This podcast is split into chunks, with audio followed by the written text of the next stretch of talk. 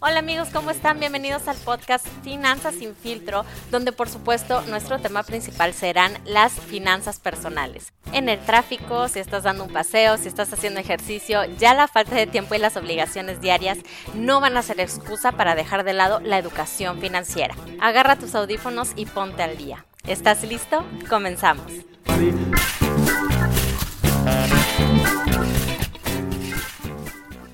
Hola, ¿qué tal? ¿Cómo están? Bienvenidos al quinto episodio de Finanzas sin filtro. El tema que quiero platicarles eh, este día va a ser súper interesante. Sé que a muchas mamás les va a encantar. Y bueno, aquí les va. Quiero hablar de maternidad y finanzas. Un giro de 360. Es que es real que al momento de que nos convertimos en mamás, la vida y definitivamente nuestras finanzas cambian y dan un giro de 360 grados. Se vuelve todo un reto manejar el dinero de la mejor manera y esto, bueno, lo digo por experiencia ya que soy mamá de dos niños.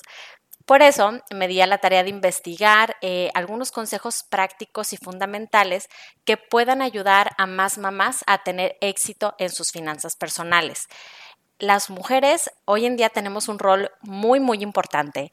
Cada vez aportamos más a la economía familiar, además de que nos encargamos de educar a los hijos y de las labores domésticas. eh, es muy importante que tengamos un plan financiero a corto, mediano y largo plazo. Por eso aquí les van algunos consejos que nos pueden ayudar con esto. El primer consejo es que hagas un presupuesto.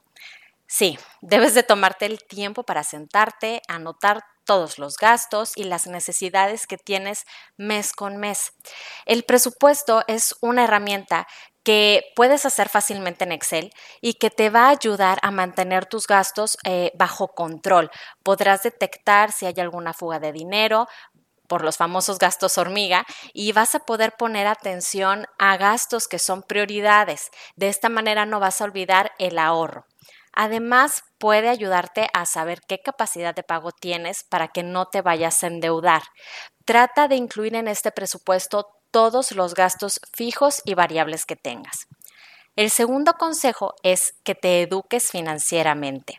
Si quieres tener hijos exitosos, entonces ponte las pilas y aprende, lee, escucha temas relacionados para mejorar tus finanzas y que tú le puedas enseñar a tus hijos estos hábitos y que crezcan con las mejores prácticas. Acuérdate que no hay mejor herencia que la educación y los buenos hábitos. El tercer consejo es que debes de ahorrar para tu retiro. Si no quieres depender de tus hijos en el futuro, sí es muy importante que destines una parte de tu ingreso a un ahorro para tu retiro y esto tienes que anotarlo en tu presupuesto. Este ahorro no debe de ser muy grande, pero sí tiene que ser constante, ya que entre más pronto empieces, puedes obtener mejores rendimientos de tu dinero. El cuarto consejo es asegúrate. ¿Qué pasa si tu esposo fallece y es el pilar económico de tu familia? Esto, además de que te va a causar una pena emocional, va a causarte una pena económica que vas a tener que enfrentar.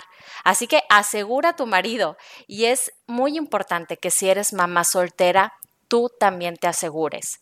Lo mejor que puedes hacer es invertir en una póliza con la que vas a asegurar que tus hijos no estén desprotegidos si tú llegas a faltar. Y el último y quinto consejo es siempre tener un fondo de emergencias. Acuérdate que tienes que apartar una parte pequeña de tus ingresos para crear este fondo de ahorro para emergencias.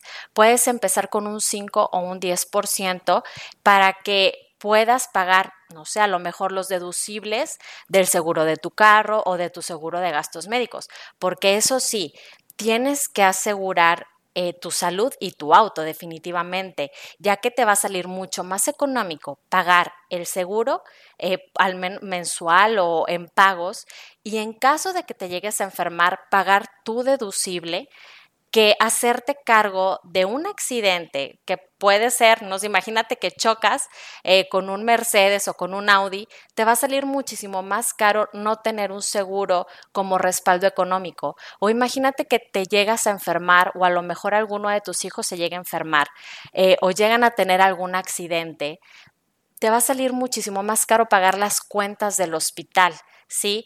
Inclusive hay enfermedades que pueden ser crónicas y que tienes que pagarlas toda tu vida. Entonces, es muy importante que asegures tu auto, tu salud y que pagues mejor con este fondo de emergencias tus deducibles que pagar de lleno eh, la emergencia que te pueda ocurrir. Entonces, espero que estos cinco consejos financieros eh, los pongas en práctica para que puedas mejorar día a día tus finanzas. Eh, de verdad, si tienes algún comentario o algo que quieras compartirnos, por favor escríbenos en redes sociales. Nos vas a encontrar como Genius Seguros o también puedes visitar nuestro blog en www.geniuseguros.com. Muchísimas gracias por escuchar. Por favor, comparte este podcast a más personas para que podamos difundir mejor la cultura financiera. Muchas gracias y hasta pronto. Money buys results. Money, money, money, buys results. Money, money. Money,